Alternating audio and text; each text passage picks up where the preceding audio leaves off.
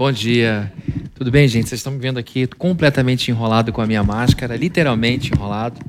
Orem por mim. Vai sair, vai sair. Vai. Glória a Deus. Manda a Rita lavar saia, né? Falar línguas aqui. É, bom dia. É uma alegria ter vocês aqui presentes. Me perdoem aqui pelo. Normalmente eu já chego aqui pronto, mas hoje eu enrolei um pouquinho. Eu preciso de tudo isso e Jesus não precisava de nada disso. Ele abria a boca e abençoava. Como eu não sou Jesus, eu preciso de microfone e retorno, né? Então vamos lá. É uma bênção ter vocês aqui, é uma alegria enorme a gente poder celebrar o, o, nosso culto ao nosso Deus. Uma honra a gente ter um ministério de louvor que compõe músicas. Essa deve ser a sétima ou oitava música, né, Viviane? É, oitava. É. Então é uma bênção a gente poder ter tantas músicas feitas por nosso próprio pessoal, com um coração aqui dentro.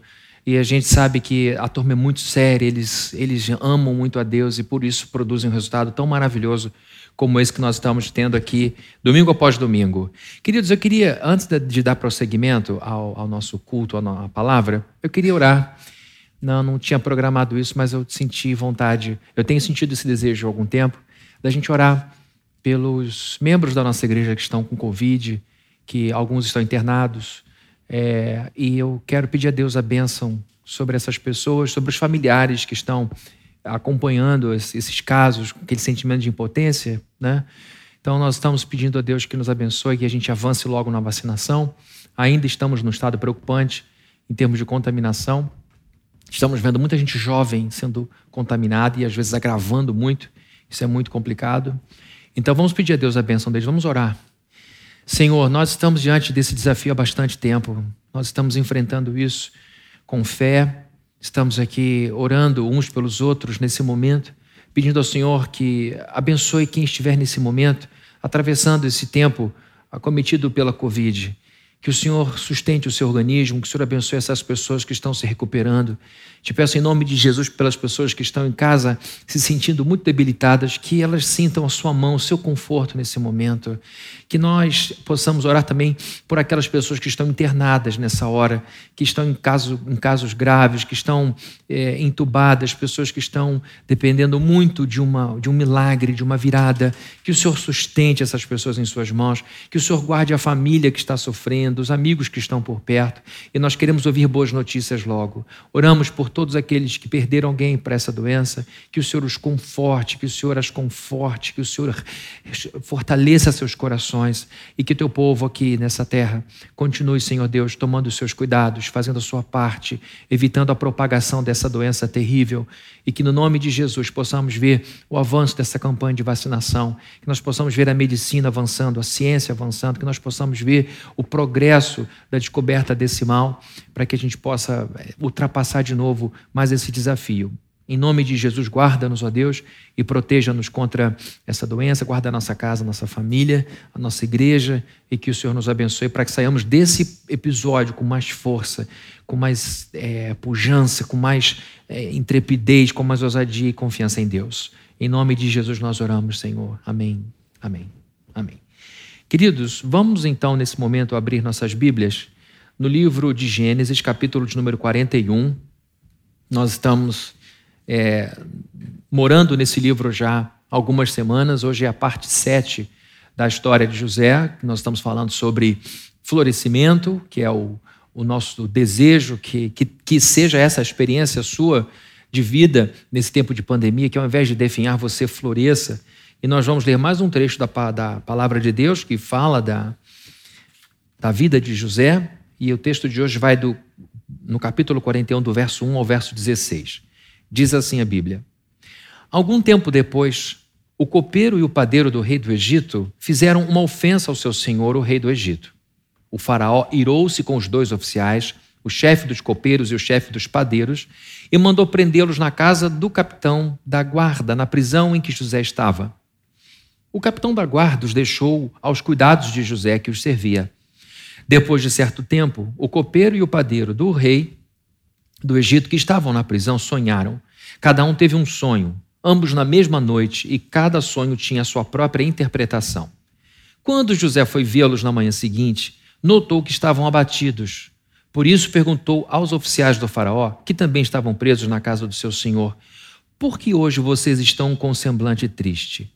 Eles responderam: Tivemos sonhos, mas não há quem os interprete. Disse-lhes José: Não são de Deus as interpretações? Contem-me os sonhos. Então o chefe dos copeiros contou o seu sonho a José. Em meu sonho, vi diante de mim uma videira com três ramos. Ela brotou, floresceu e deu uvas que amadureciam em cachos. A taça de Faraó estava em minha mão. Peguei as uvas e as exprimi na taça do Faraó e a entreguei em sua mão. Disse-lhe José: Esta é a interpretação. Os três ramos são três dias. Dentro de três dias o Faraó vai exaltá-lo e restaurá-lo à sua posição, e você servirá a taça na mão dele, como costumava fazer quando era seu copeiro. Quando tudo estiver indo bem com você, lembre-se de mim e seja bondoso comigo. Fale de mim ao Faraó e tire-me desta prisão. Vamos orar? Não, é até o 16, né, gente? Que eu falei. Então vamos continuar um pouquinho, já que vocês estão pedindo. Pois foi trazido a força da terra dos hebreus, e também aqui nada fiz para ser jogado neste calabouço. Ouvindo o chefe dos padeiros essa interpretação favorável, disse a José: Eu também tive um sonho. Ah, queridos, me perdoem a confusão, estou distraído. Vai só até o 15, tá bom? Nem está em casa, tá? Um culto doméstico.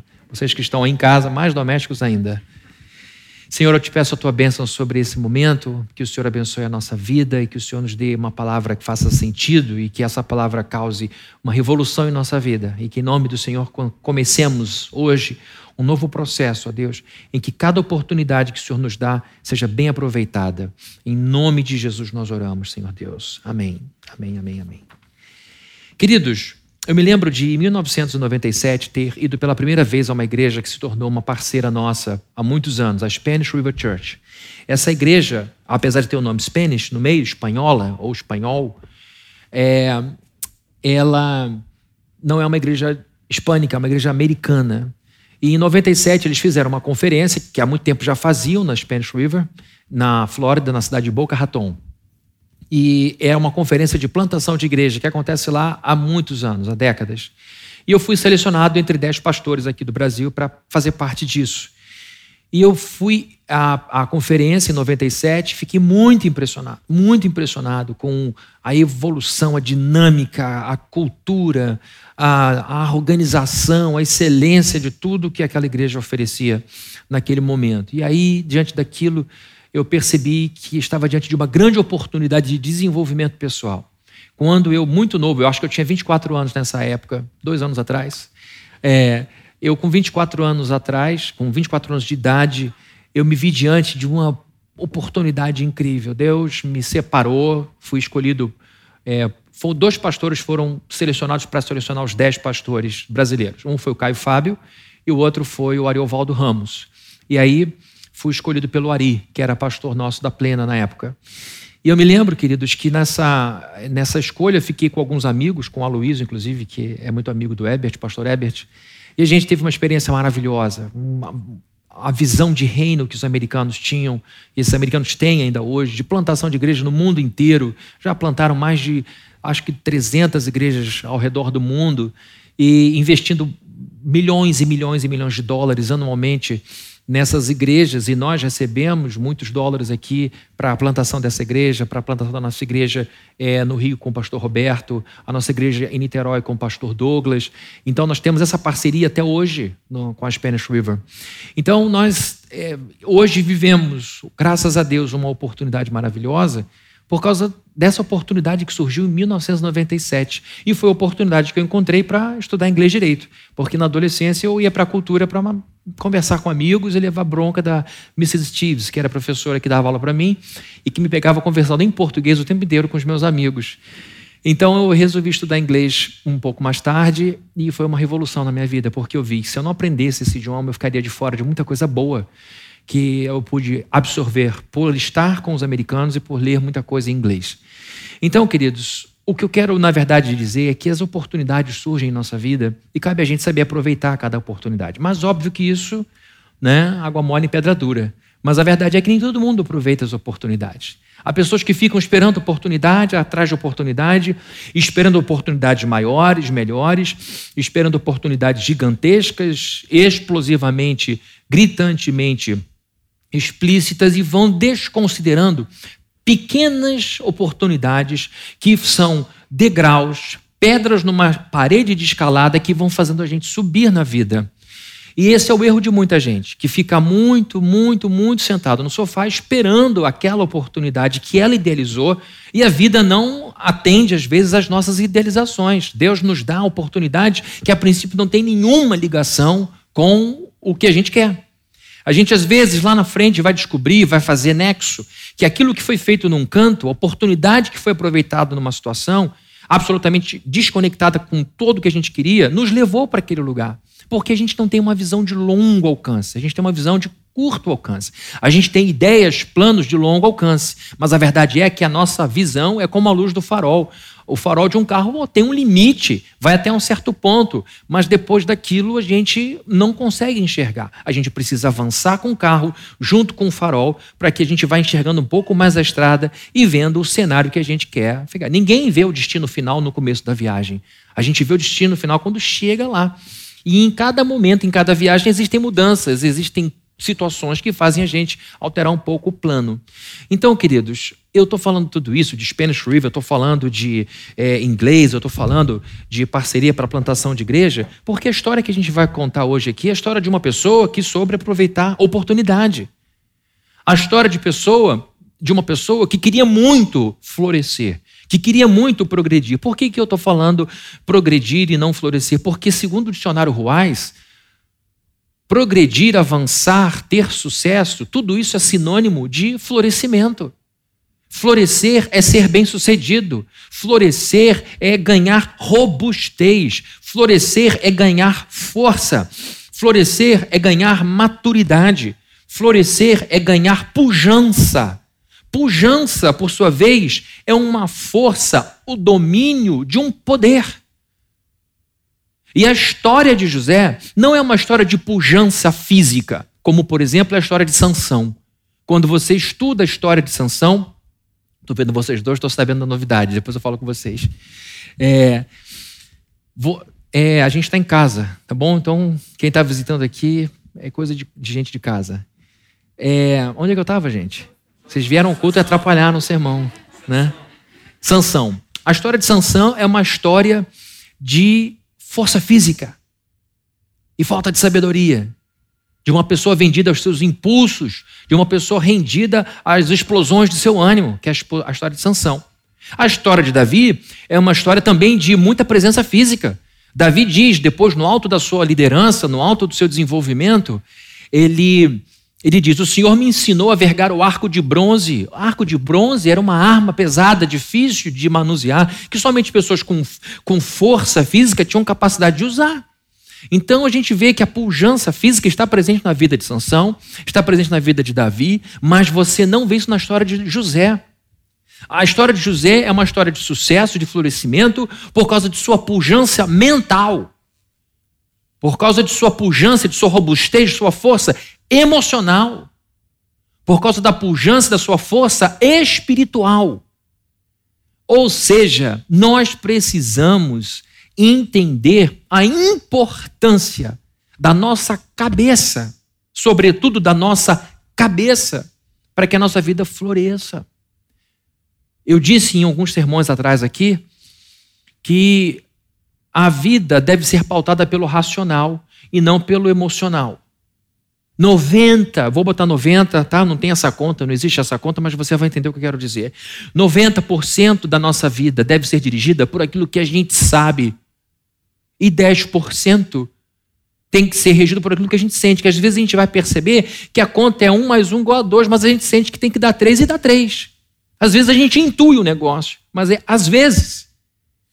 90% da vida tem que ser dirigida pelo racional, pela mente, pelo que, por aquilo que a gente sabe que é certo e errado, e 10% para aqueles momentos em que a gente extravasa, abre uma exceção aqui e ali. Veja se não é assim a vida. Quem aqui cria filho invertendo essa ordem? 90% do meu tempo eu cuido do meu filho a partir daquilo que eu sinto. E 10% eu cuido do meu filho pequeno a partir daquilo que eu sei que eu tenho que fazer. Quem aqui pode levantar a mão? Sente muito prazer, alegria emocional em trocar fralda de filho pequeno? É uma bomba atômica. Destrói metade de Hiroshima. Quem aqui tem prazer em acordar três vezes, quatro vezes por noite para amamentar um bebê que mama de três em três horas no período de um ano, assim, nessa batida? Se for levar pelo lado da emoção, não se troca fralda. Se for levar pelo lado da emoção, não se amamenta a criança. Se for levar para o lado emocional, a gente não cuida bem de um ser humano que depende tanto da gente. E assim acontece. Quem aqui tem a alegria de, depois de oito horas, nove horas, dez horas de trabalho, pegar um filho de sete anos, oito anos de idade e fazer dever de casa com ele? Sabendo que tem que fazer depois a janta e aquilo, um monte de coisa. Eu me lembro, já contei o meu testemunho com o João Felipe quando era pequenininho. Hoje está na UF fazendo direito. Não tem nada a ver comigo. Eu lembro dele pequeno, ele não queria fazer exercício, eu falei, escreve seu nome. Não quero, não quero, não quero, não quero, não quero. Pum, chorando, cabeça debruçada. Devia ter sete anos, oito anos de idade. Aí foi lá e botou João. Aí falei, seu nome é só João? Aí ele falou, não. O mundo tinha acabado. Aí botou Felipe. Falei, mas só isso? Escreve João Felipe Mendes Viguier. Ele, eu prefiro morrer. Ele, ele falou isso com sete anos de idade. Resiliência, ó. Zero. Eu prefiro morrer a escrever meu nome todo. É muito difícil. Mas por que, que a gente se torna bom pai e boa mãe? Porque a gente tem juízo. Porque a gente tem responsabilidade. Então, queridos, falar de pujança mental não é excluir Deus do processo. Ah, então é tudo da minha cabeça. Deus não entra na história, tudo que eu quero não tem emoção. Esse é o problema de muita gente. Põe Deus longe da cabeça e perto do coração só. Tem igreja que onde você entra e você diz assim, cérebro, eu vou deixar no porta-luvas, pra você não me atrapalhar, e eu vou entrar na igreja só com meu coração. São as duas coisas. Sendo que o que comanda a nossa vida não pode ser o chicote da emoção, porque às vezes a vontade que a gente tem é de fazer o que a cabeça diz para não fazer.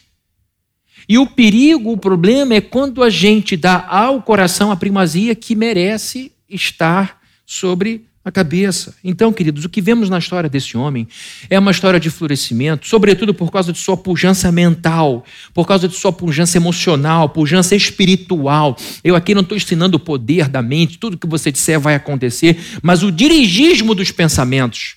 Eu falei também em alguns sermões sobre a importância de a gente entender alguma coisa, que os sentimentos são filhos dos pensamentos. Se você se sente mal, é porque você está pensando mal. Se você se sente ruim, é porque você pensa ruim. Agora, se você se sente bem, é porque você tem pensamentos positivos, otimistas, uma visão muito melhor da vida, muito mais poss possibilitante da vida. Sentimentos ruins são filhos de pensamentos ruins. Uma teologia ruim faz a gente sentir ruim. A teologia de um Deus severo gera em nós culpa constantemente. Você se sente culpado de tomar um sorvete da beira-mar.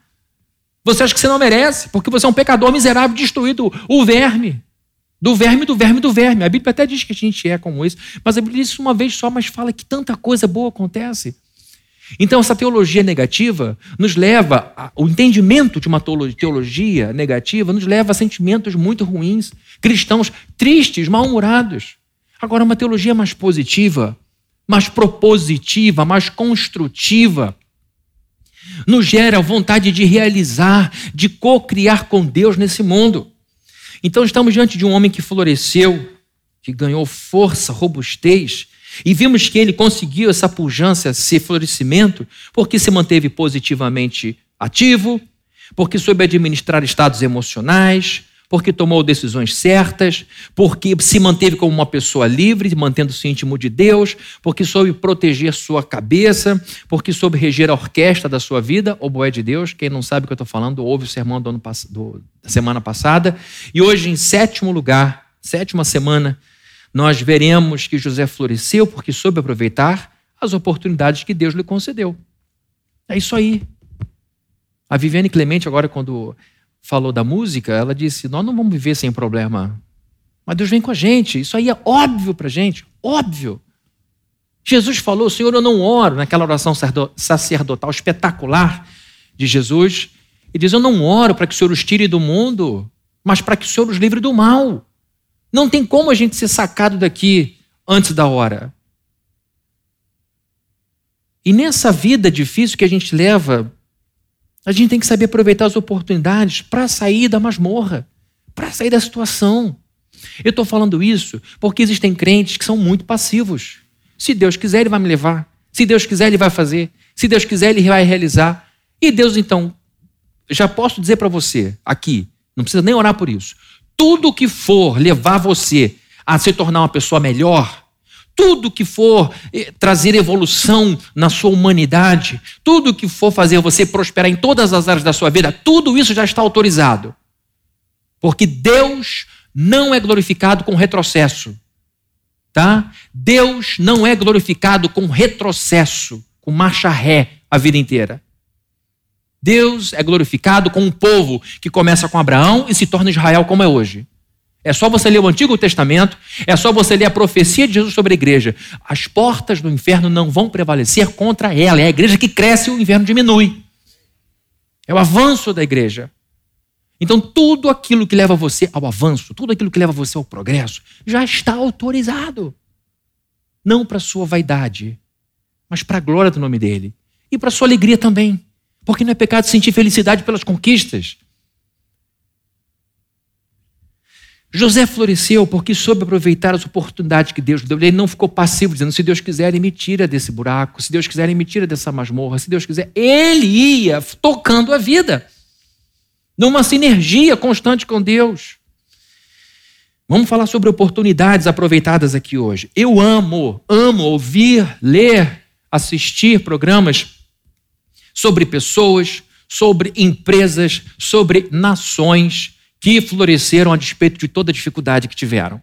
Adoro ouvir histórias de pessoas que se superaram, pessoas que ganharam é, um respeito na história, ganharam, que ganharam um, um, um, lugar de destaque no Museu da Humanidade, porque foram pessoas que do nada conseguiram se erguer a uma altura em que milhões e milhões de pessoas foram abençoadas e até hoje são inspiradas por seus exemplos, por suas conquistas, por seus feitos, por suas realizações.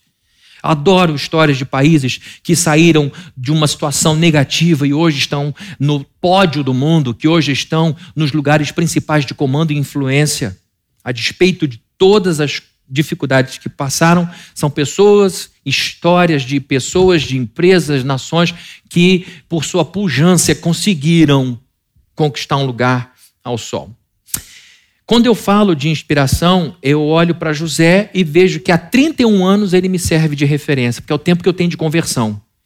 Eu me converti há 31 anos atrás. E assim que eu me converti, comecei a ler a Bíblia e me deparei com a história desse sujeito. E ao longo dessas três décadas, ele tem sido constantemente um apoio para mim. E também gosto da história, como eu falei já, de países que me inspiram. Aliás, eu prefiro falar que eu prefiro histórias de nações porque um país é um território geograficamente limitado. Nação é o povo que vive ali dentro. Então, falar de país que enche de orgulho é, na verdade, falar de um povo que vive num lugar geograficamente delimitado que me enche de orgulho. Quando eu falo de uma nação que me enche de orgulho, por exemplo, eu me refiro, primeiramente, à nação judaica. É um povo que, por muitos milênios, está nesse planeta. É um povo que enfrentou escravizações. Eles foram escravizados algumas vezes na história. Se libertaram dessa escravidão. Um povo que, que, que tentaram extirpar do mundo os cristãos medievais da Baixa Idade Média, através da imposição do cristianismo como religião oficial do império, quem não fosse batizado nas águas cristãs deveria ser queimado na fogueira da Inquisição. Muitas mães judias que não queriam batizar seus filhos na igreja cristã porque eram judias foram queimadas vivas com seus bebês pela igreja. Então vejam que é um povo que conseguiu sobreviver é, a, a, a algumas alguns episódios que são impossíveis de serem digeridos como, como, como história da nossa humanidade. Então estão aqui os judeus, uma nação incrível, que viveu, sobreviveu e se libertou de muitos cativeiros históricos, que se conseguiu se esquivar das tentativas de extermínio completo, o Holocausto foi o mais recente, E hoje é uma democracia forte. É um país que está no centro das atenções, tem suas ações polêmicas aqui e ali, mas não vamos entrar nesse mérito. Mas a verdade é que essa nação nos deu heranças maravilhosas. Por exemplo, essa nação nos deu os apóstolos, nos deu os profetas e nos deu os apóstolos. Todos os apóstolos são judeus. Nós temos como herança o Antigo Testamento e o Novo Testamento. Herança dos judeus. E nós temos Jesus de Nazaré, que é a herança do povo judeu. Então, quando eu olho para essa nação, eu penso, meu Deus, que coisa incrível. E outra coisa, a história de Israel é a história do nosso Deus. É a história do nosso Deus. Nós somos hoje o Israel de Deus. Nós somos aqueles que tivemos não o corpo circuncidado, mas o coração circuncidado. Nós somos, espiritualmente falando, filhos de Abraão, Isaac e Jacó. Somos filhos da mesma fé. Por isso, esse carinho que a fé cristã tem para com Israel, por causa dessa gratidão, essa ligação espiritual forte que temos com essa gente. Eu admiro esse povo por sua coragem, admiro esse povo por sua determinação e por sua autoestima. A autoestima de um povo fala muito do seu povo. Vamos voltar então ao nosso querido José, esse grande hebreu. José floresceu porque soube aproveitar as oportunidades que Deus lhe concedeu. Eu vou pedir, por favor, para se é, projetar aqui o texto de Gênesis 39, 23. Nós vamos ler aqui uma passagem é, importante que vai nos dar base para uma outra. Gênesis 39, 23 diz assim: O carcereiro não se preocupava com nada do que estava a cargo de José Jacó não se preocupava com o que seu filho fazia, porque José era bom para o pai no trabalho que fazia. Potifar não se preocupava com as coisas que estavam na mão de José, porque José era bom no que fazia. O carcereiro não se preocupava com as coisas que estavam nas mãos de José, porque José era bom no que fazia. Faraó não se preocupava com as coisas que estavam nas mãos de José. O que eu quero dizer é o seguinte: é que nós somos essas pessoas que Deus põe no mundo para tirar preocupação da cabeça dos outros. Tá bom? Para de ser preocupação, seja alívio para as pessoas. O carcereiro não se preocupava com nada do que estava a cargo de José, porque o Senhor estava com José, ele concedia bom êxito em tudo o que realizava. Vejam que coisa incrível. Temos aqui o que eu acabei de falar, dessa sinergia. José fazia porque fazia, tinha resultado, mas esse resultado era fruto da bênção de Deus. Deus não fazia mágica. José acordava, o que, que aconteceu? A casa está varrida. Deus varreu, bota na conta de José, não. Ele varreu. E aquilo chamava a atenção das pessoas de tal maneira que as pessoas iam dando a José privilégios que outros escravos não tinham, que outros presos não tinham. Deus não varria por José. E Deus não, e José não fazia o trabalho de Deus. Sinergia. A Bíblia diz então, de modo muito categórico, que o Senhor, é a palavra Senhor no hebraico aqui, é Yahvé. O Senhor concedeu a José bom êxito. A palavra bom êxito no hebraico aqui é tsalear, ou tsalear. Esse termo significa avançar, prosperar, progredir, obter sucesso. Era Deus que se encarregava de dar a José sucesso. Era Deus que se encarregava de dar a José êxito. Era Deus que empurrava ele para frente. Agora você pensa, meu Deus, espera aí, deixa eu tentar entender uma coisa, Fabrini. Você está dizendo que Deus abençoava José. Sim. Deixa eu, para avançar, explicar uma coisa que você já sabe. Deus é soberano. O que significa ser soberano? Significa ter controle sobre todas as coisas. A soberania de Deus se estende sobre as estrelas, os planetas, as, as, as constelações todas, o universo desconhecido e sobre a belinha, sobre a mosquinha, sobre as mínimas coisas dessa vida. Deus tem controle sobre todas as coisas e todas as coisas acontecem debaixo do seu poder de sua vontade. Deus então percebe e autoriza cada movimento do cosmos. Não há nada que se mova fora da soberania de Deus. Se uma pulga pular fora da concessão de Deus, Deus deixa de ser omnipotente, todo-poderoso, e passa a ser muito poderoso, o que não é Deus. Deus é absoluto.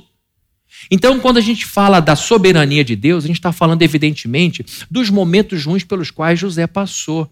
José os passou, José enfrentou os momentos difíceis pela permissão de Deus, ou como você pode entender também, sob a autorização de Deus, ou pela vontade de Deus. A gente não foge desse tema.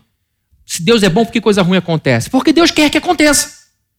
Só que nós somos filhos e entendemos que Deus tem suas razões para muitas vezes deixar a gente sofrer. Quem não é filho fica com raiva. Por que, que coisas boas acontecem com pessoas, coisas ruins acontecem com pessoas boas? Tem gente que não, não consegue ter nenhuma relação com Deus por causa dessa raiva. Se ele é bom, por que, que ele não impede o mal? É como criança. Criança não entende, às vezes, o porquê o pai diz que não. A mãe diz que não, mas ele pode, tem dinheiro, tem condição, eu estou acordado, estou disposto, por que eu não posso ver televisão até tarde? Porque ela não sabe que no dia seguinte vai ter que estar acordada para alguma outra coisa. Então, crianças pequenas não conseguem acompanhar o raciocínio dos pais. É inalcançável. Como nós não conseguimos alcançar as profundidades dos raciocínios da sabedoria de Deus, é impenetrável, inalcançável. Então, quando a gente olha para a situação de José, a gente entende: Deus permitiu esse negócio. E permitiu porque quis permitir. Deus não faz, ah, eu não consigo, mas eu vou ter que deixar, eu permito. Não. Só que a gente sabe que o final de todo o propósito de Deus glorifica o seu nome e aponta para a sua bondade.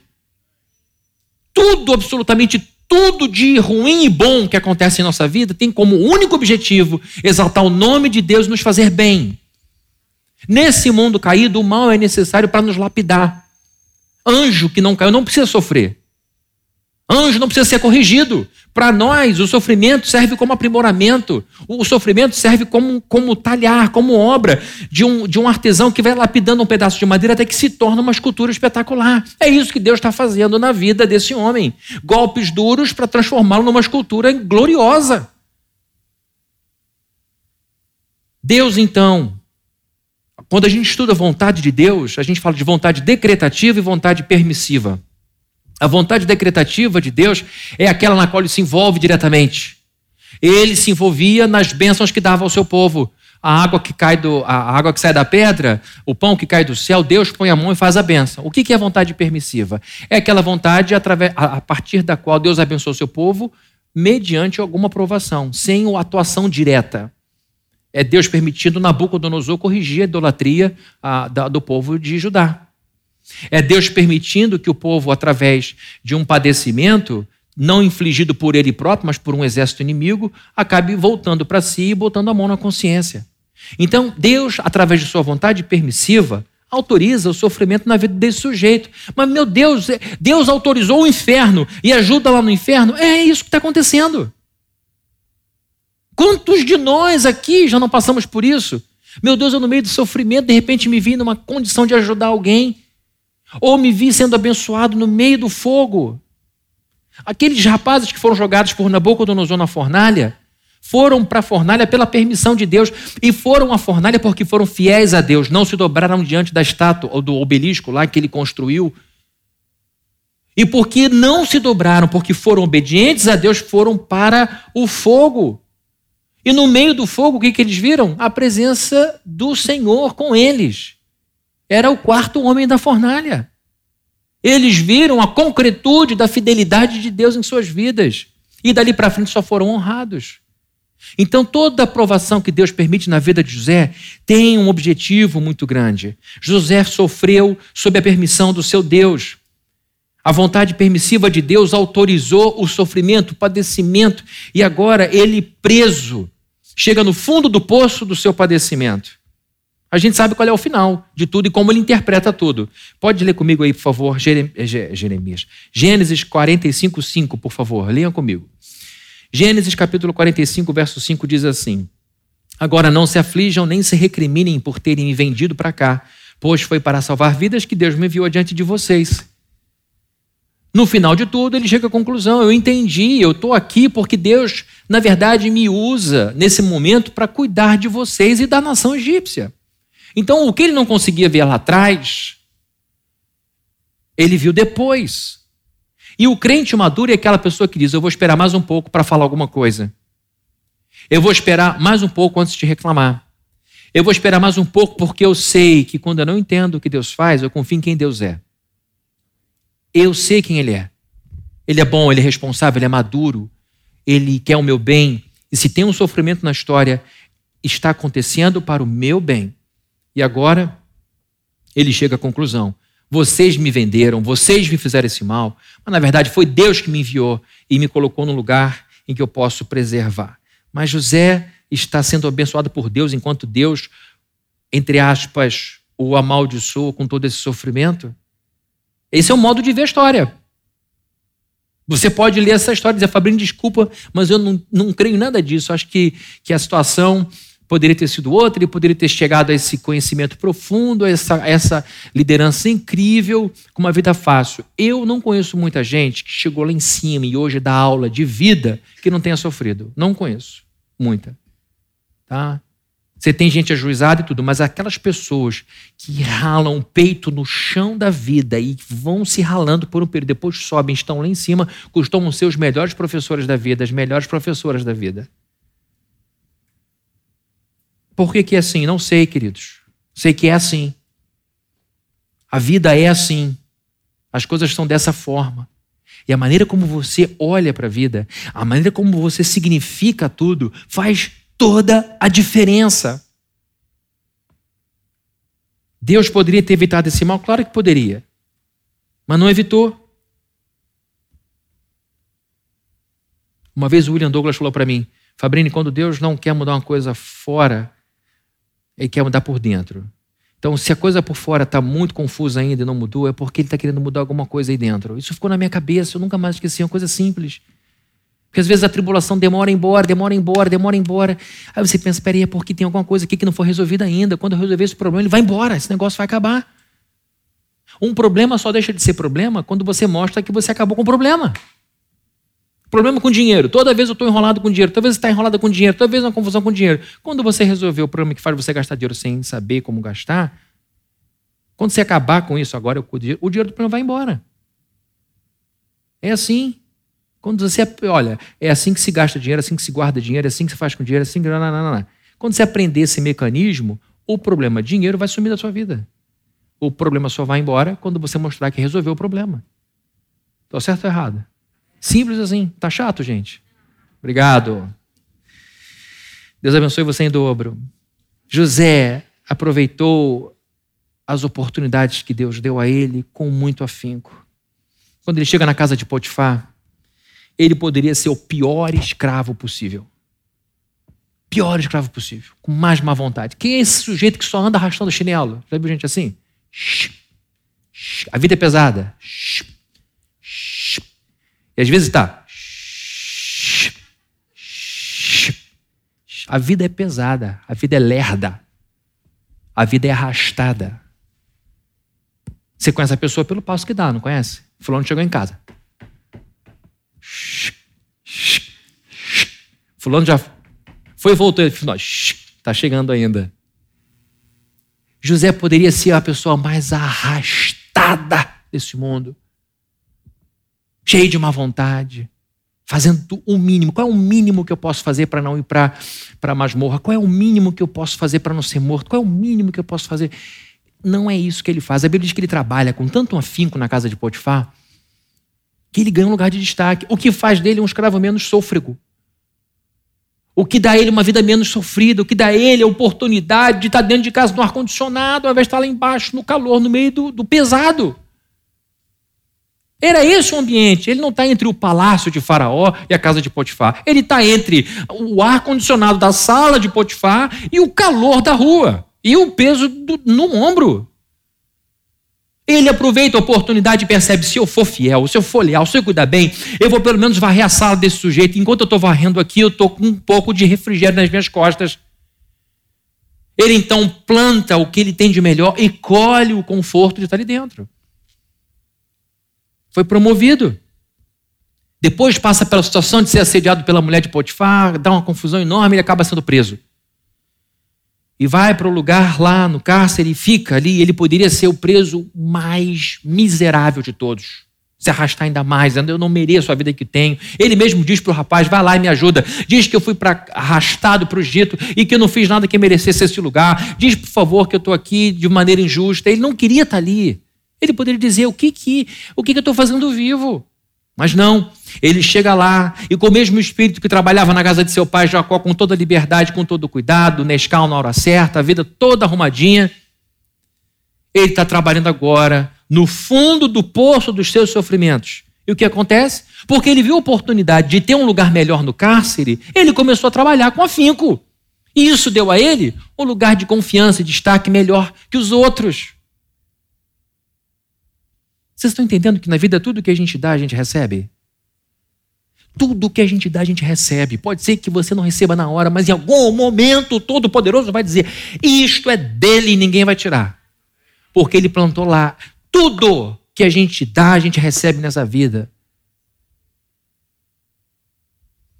José deu o melhor de si e foi pegando o melhor dos lugares, o melhor das situações, o melhor do momento. Porque ele sabia aproveitar as oportunidades, ao invés de ficar estagnado em reclamação, em blasfêmia, em vitimismo. Deixa eu te perguntar: adianta ficar reclamando? Em alguns casos até dá, porque se você é um chato, a pessoa vai te dar porque você é chato. Ou porque você é chata, não aguento mais ver falando, reclamando, toma. Mas pode ter certeza que vai ser um toma. No máximo dois, toma. Três, toma. Porque quando a pessoa é legal, é alegre, positiva, são 30, toma. 40, toma. Toma tudo, porque você é uma pessoa extraordinária. Então, um reclamão ganha pouco da vida, porque é chato. Agora, se você é uma pessoa entusiasta, se você é uma pessoa otimista, se você é uma pessoa positiva, você vai ver que a vida vai te dar muito mais, porque é para isso que você olha. Eu vou falar isso aqui um pouquinho, que a gente. Eu não quero fazer spoiler, não vou falar agora não.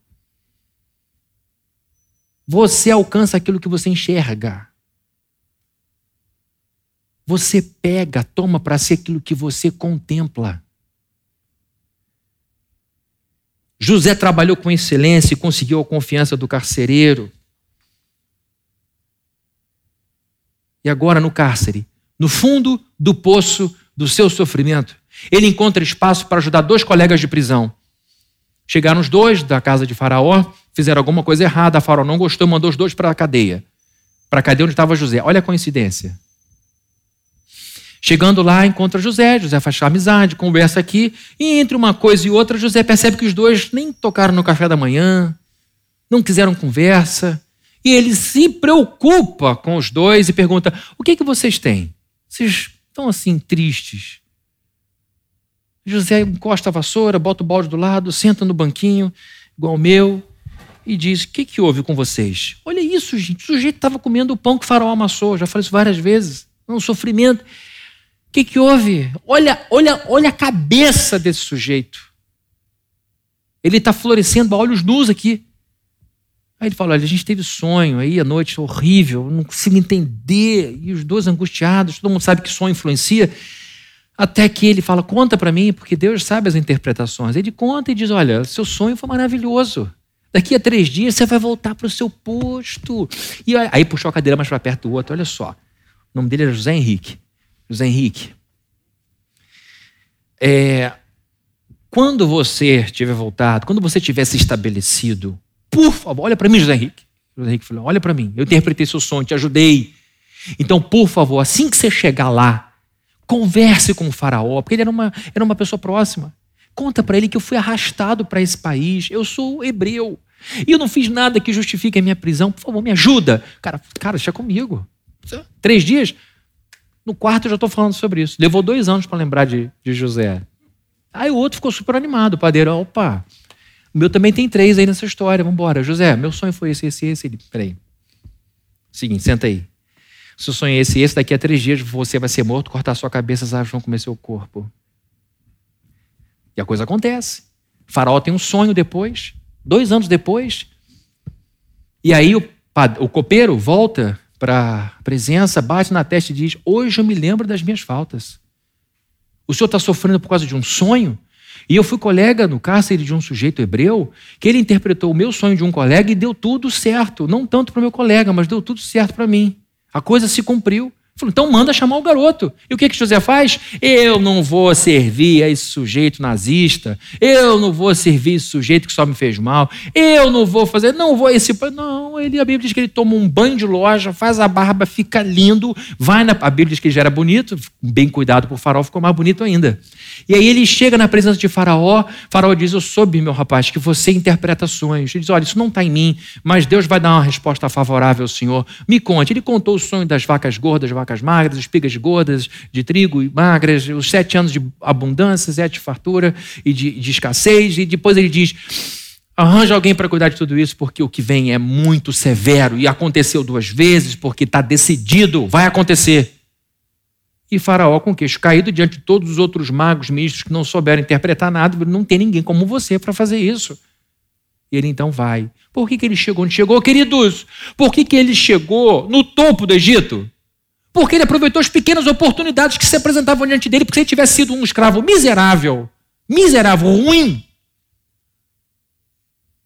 lá na casa de Potifar não teria chegado onde chegou. Se José fosse crápula como os seus irmãos eram, porque a Bíblia diz que José ia, a pedido do pai, pegava a notícia dos irmãos que eram mal falados na vizinhança e contava para o pai. Se José fosse da mesma quadrilha, por assim dizer, nem isso teria acontecido, porque ele não teria sido vendido.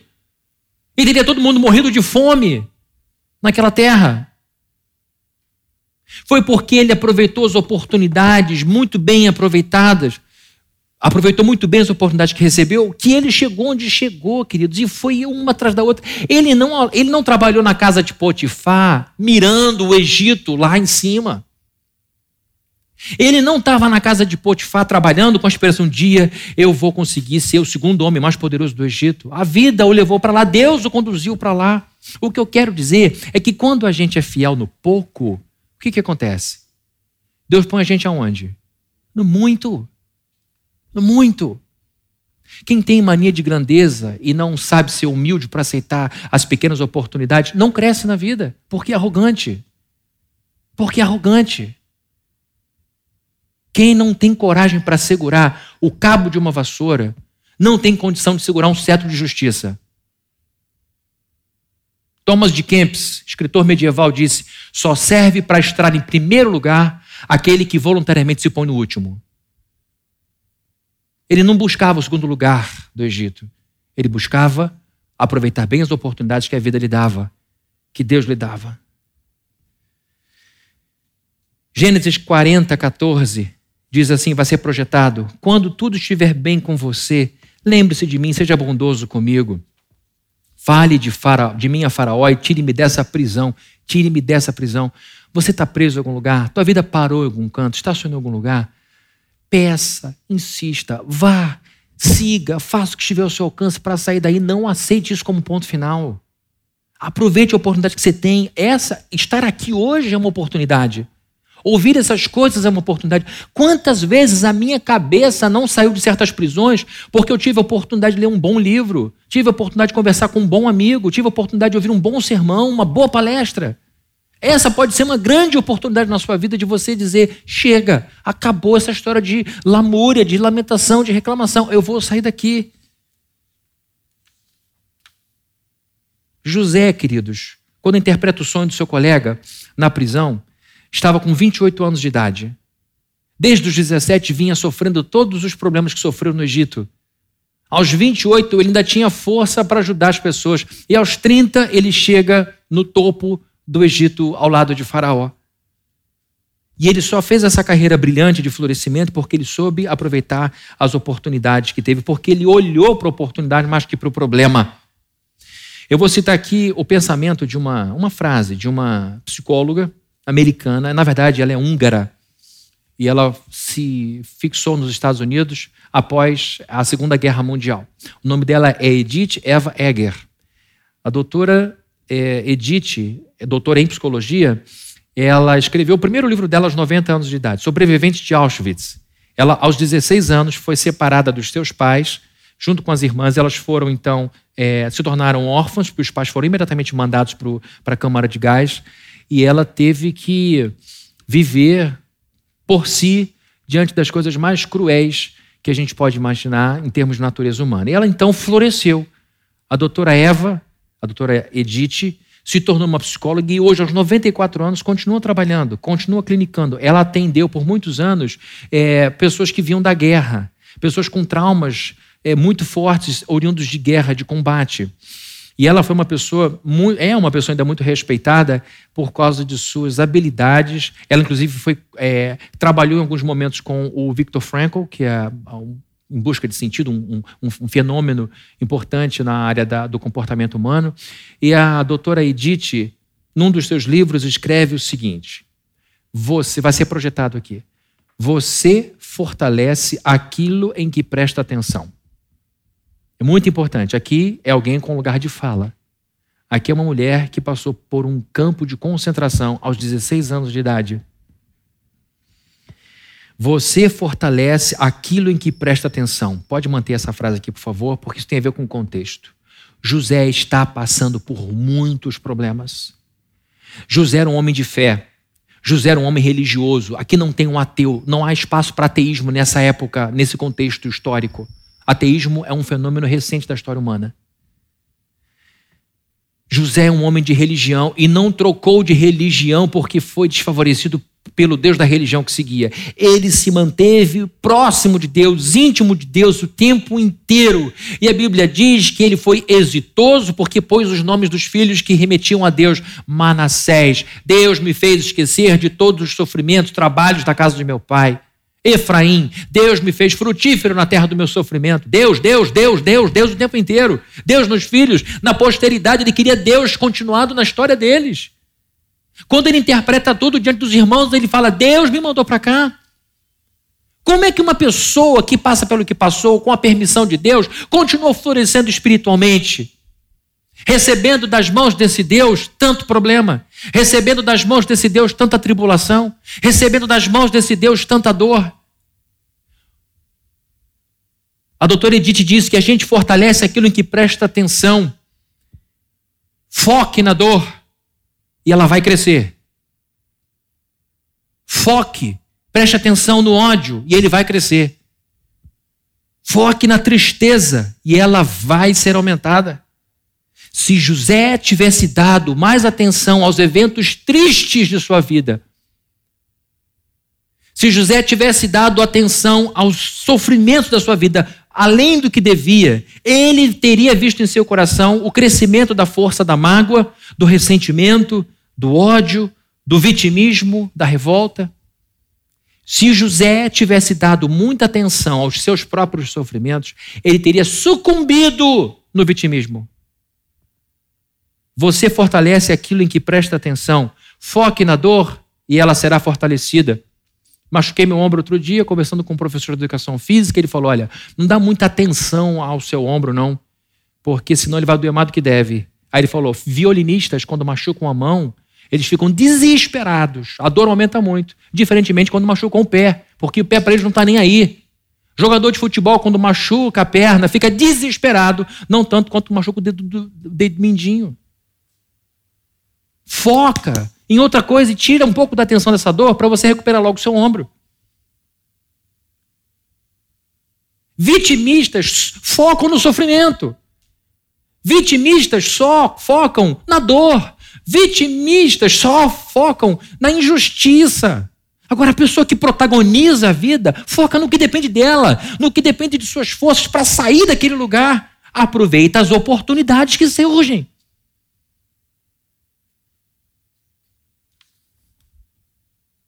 No início eu falei que eu amo as histórias de pessoas bem-sucedidas, que passaram por muitas dificuldades e superaram, mas também falei de nações.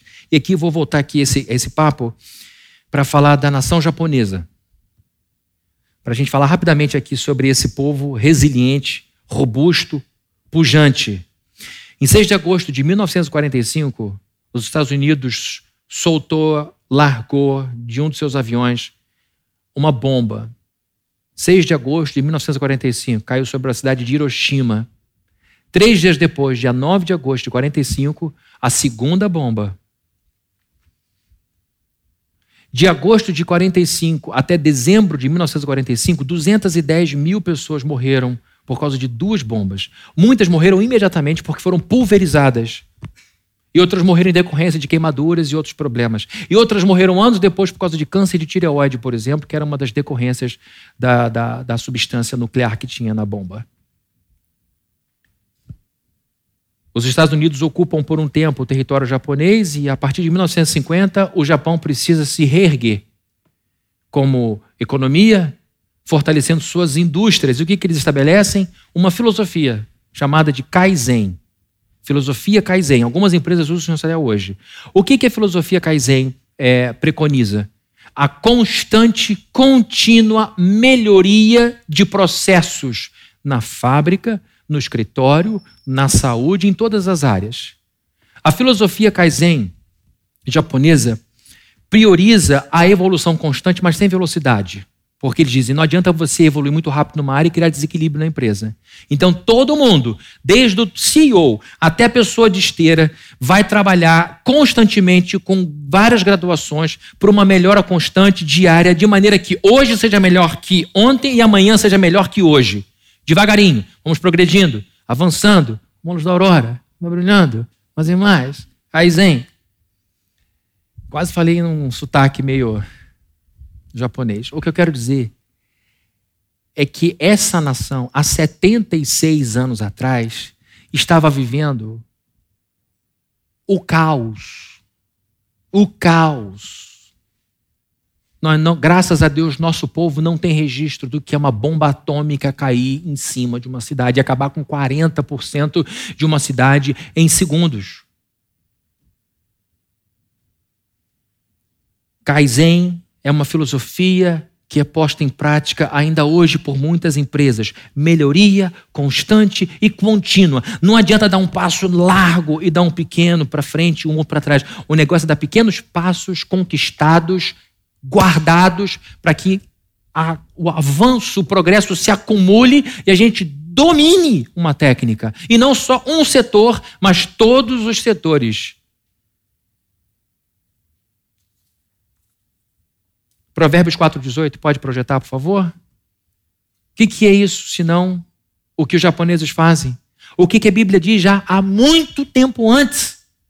A vereda do justo é como a luz da alvorada, que brilha cada vez mais até a claridade do dia. Sabe o que é isso aqui, Provérbios 4,18? É você crescer a partir do aproveitamento de cada oportunidade que a vida te dá para crescer. Você não vai crescer muito se você acorda às oito e, por exemplo, não aproveita a oportunidade de organizar o seu dia inteiro arrumando primeiro a sua cama. A primeira hora do dia costuma determinar como vai ser o resto do dia inteiro. Isso é estudado, né? Chute. A primeira hora do seu dia costuma determinar a direção de todo o seu dia. Se você já sai de casa e está tudo bagunçado, provavelmente é assim que sua vida vai ser tocada ao longo daquele dia. Então, arrumar a cama de manhã é uma pequena pequena atitude de ordenação psíquica que vai fazer com que você, ao arrumar a cama, diga: não dá para ficar de pijama aqui, home office, 5 da tarde, está você chupando um picolé dentro de casa, com aquele short de 1972, é desanimador ver isso. O que eu quero dizer, queridos, que é um sistema grande em que cada área da nossa vida precisa buscar um pequeno passo de avanço para que o sistema todo, a partir do aproveitamento de todas as oportunidades que Deus vai nos dando para crescermos, é cuidar bem de um detalhe do filho, é cuidar bem de um detalhe da esposa, é cuidar bem do detalhe do trabalho, é cuidar bem da igreja, é cuidar bem de tudo num processo grande e contínuo que você vai olhar para trás e vai dizer: meu Deus, quanta conquista!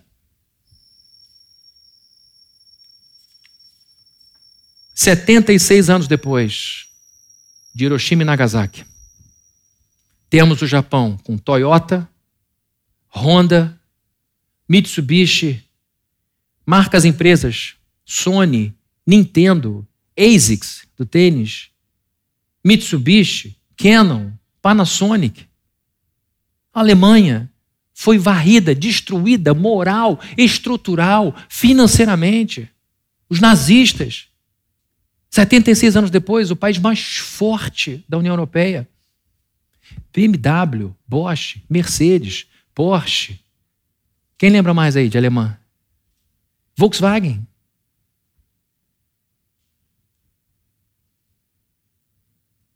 O que, que nos falta?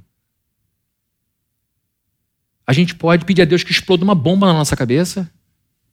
Deus, eu preciso que o Senhor exploda uma bomba na minha cabeça para eu acordar. Ou você pode aprender com quem teve uma bomba na cabeça explodindo. O que, que esses japoneses fizeram? Nação.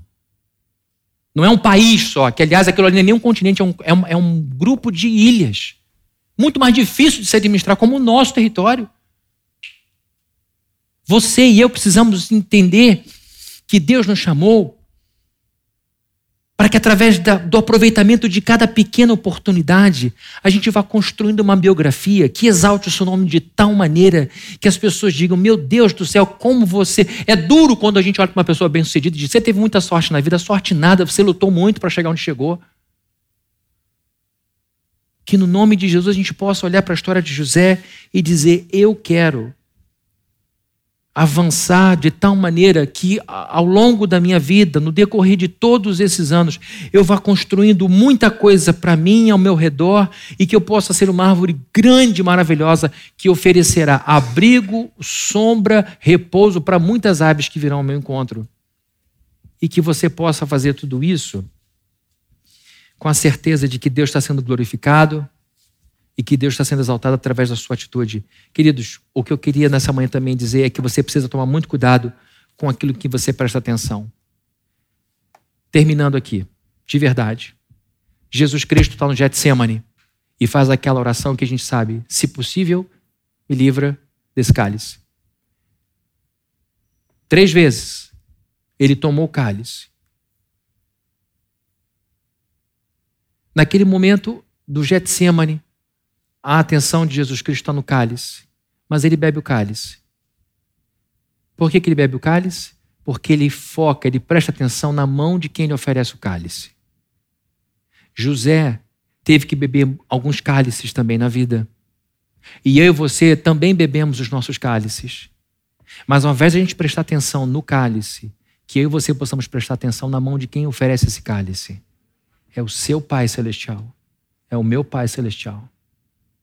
E se ele permitir que é o momento, se ele achar que é o momento da gente beber um cálice amargo, a gente vai beber e vai entender que essa é uma oportunidade que Deus está nos dando para a gente crescer, para glorificar o seu nome. Amém? Vamos orar. Senhor, nós agradecemos ao Senhor por Sua presença em nosso meio, por Sua palavra que é tão poderosa, tão tremenda em nossa vida. Nós te pedimos para que o Senhor nos ajude a aprender com a história desse homem que a gente possa aprender com a história de nações como a nação japonesa, a nação judaica, povos que estão há tantos anos nesse cenário, que estão há tantos anos nessa vida, que passaram por tantas dificuldades e que hoje se superaram, estão aí nos servindo de exemplo. Tira-nos, Deus, da passividade, da acomodação, do vitimismo. Tira da pena de nós mesmos e que no nome de Jesus possamos prestar atenção naquilo que de fato, naquilo que de verdade vai fazer diferença em nossa vida. Que o Senhor nos leva, nos, nos leve a esse entendimento de que o progresso não precisa ser rápido, precisa ser constante, precisa ser conquistado. E que no nome do Senhor Jesus nós possamos conquistar, sim, aquelas áreas que estavam completamente entregues ao acaso. Que a gente chame a vida para nós de novo e que a gente possa ter orgulho de fazer as coisas mais simples da vida, porque é ali, na simplicidade, que muita coisa acontece em nossa vida.